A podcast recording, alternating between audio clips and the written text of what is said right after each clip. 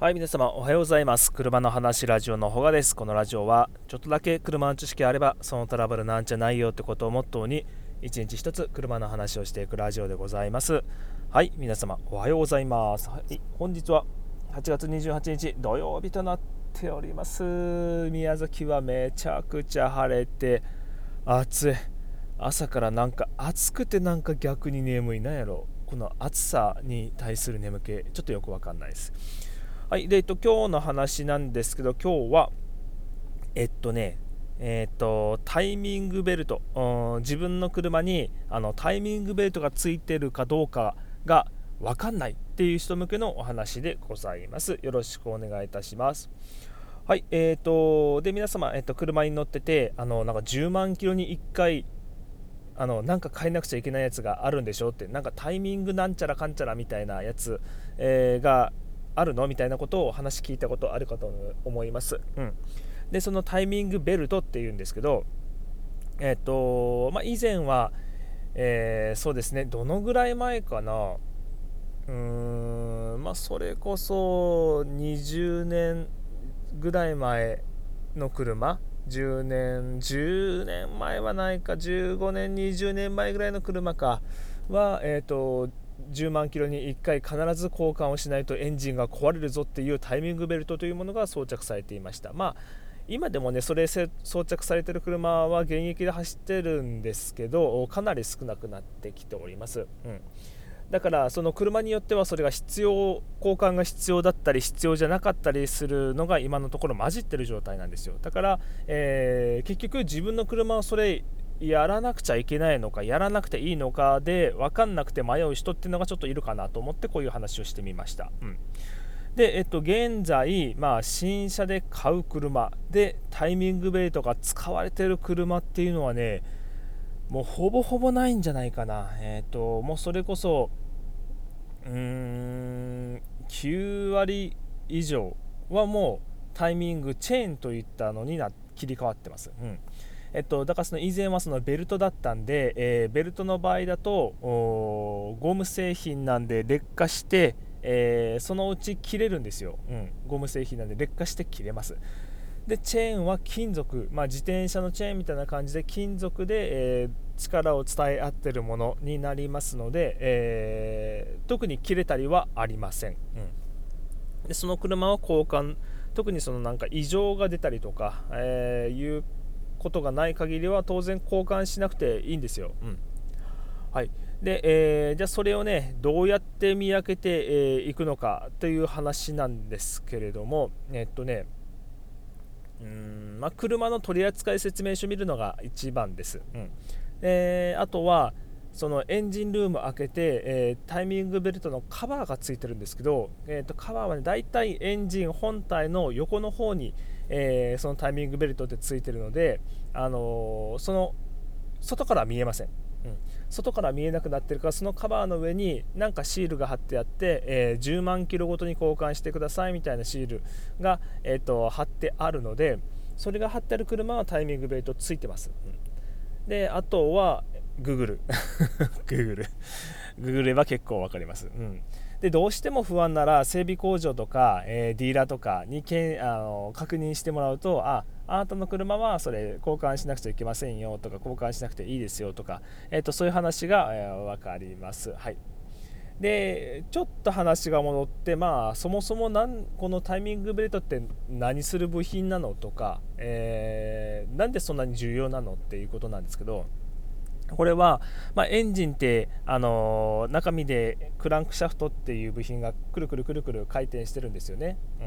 ん、でその回転運動を、えー、エンジンの上の方に、まあ、あの空気を吸い込むバルブと空気を吐き出すバルブっていうのが上についてます。うんまあ、エンジンの中でガソリンを燃やすんで空気と空気を取り入れて、えー、燃料のガソリン入れて燃やしてで燃え切ったらもうその場にいらなくなるんで外にポイって捨てる、うん、っていうサイクルがどんどんどんどんエンジンの中で繰り返されています。でそのサイクルを繰り返すために、えー、そのタイミングベルトっていう部品を使ってまあ、ドアを開け閉めしているような感覚ですね。自動でドアを開け閉めしてくれているような感覚なんですけどでこれが壊れちゃうとエンジンは、えー、動かなくなって、えー、壊れます。でそのドアを開け閉めしてくれるものがゴム製品のベルトなのか金属製のチェーンなのかといったことで、えー、耐久性も変わってくるわけでございます。うん。で、えー、もう以前はねそのベルトの部品ベルトの方が静かだし、えー、の優位性が高かったんですよ。高かったけどで、まあ、チェーン自体は、えー、もう本当に40年以上前から存在はしていました。していたんですけどあのなんか音がうるさい。とかあのジャラジャラチェーンがこうぐるぐる回るなんかちょうどね金属のジャラジャラみたいな音がね、えー、うるさかったみたいです。でそのうるさいとか、えー、あとチェーン自体が伸びる。うん。えー、最初はピシッと張ってるんだけど、まあ、どんどん回してるうちに摩耗して劣化して、え、若干金属が削れるために伸びる。みたいな感じで、え、あまり性能が高くなかった、えーので、まあ、ベルトの方を採用している車が多かったんですけども現在ではその立場が逆転しちゃってチェーンの方の技術が発達して伸びもないし音も静かになったしそもそものエンジンオイルでそこも潤滑されてるんですけどエンジンオイルの性能も上がったんでまあより静かになったし耐久性も上がったのでチェーンを採用する車がもう今では大多数です。うんえー、っとね、でタイミングベルトの車あ今僕がパッと思い浮かぶ今現状ね、まあ、道路を走ってたり、まあ、普通に日常的に使われてる車であこの車はタイミングベルトほぼほぼあのあるよねっていうのはハイエースとか、えー、と同じエンジンを積んでる、まあ、トラック系の、まあ、ダイナってやつがあるんですけど、まあ、よくセブンイレブンとか、えー、に配達に来てるようなちょっと大型トラックまではないけどちょっと小ぶりなトラック、うん、ああいうトラックであったりとか、えー、と軽トラ、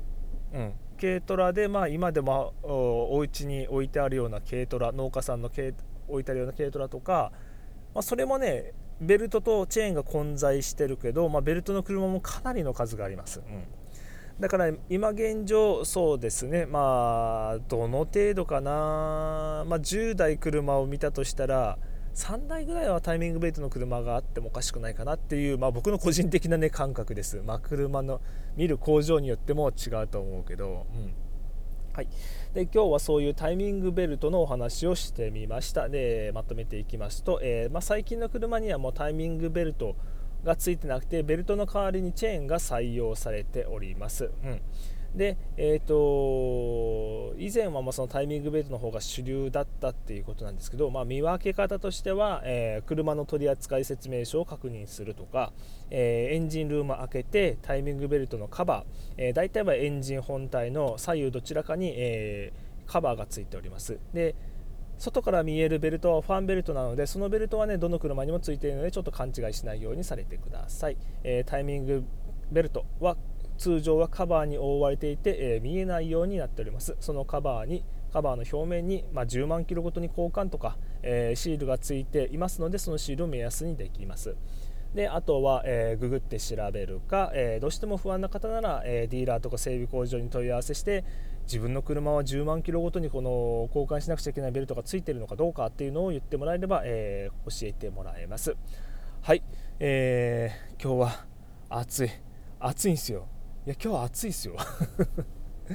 暑いしか言ってないけど宮崎は今日はもうマジで雲一つない快晴でございます。なんかこの